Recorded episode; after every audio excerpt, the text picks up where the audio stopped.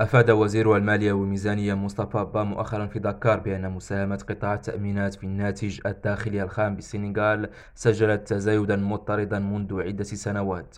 وأكد با في ندوة خصصت لمساهمة قطاع التأمينات في الاقتصاد الوطني أنه إلى غاية 31 دجنبر 2021 بلغ مخزون التحويلات المنجزة من طرف التأمين السنغالي في الاقتصاد 443 مليار فرنك إفريقي بزيادة نسبتها 8.1 مقارنة مع سنة 2020 وفي غينيا افتتحت بدار الشباب الجاوية بالجماعة الحضارية بوكيا في غرب البلاد.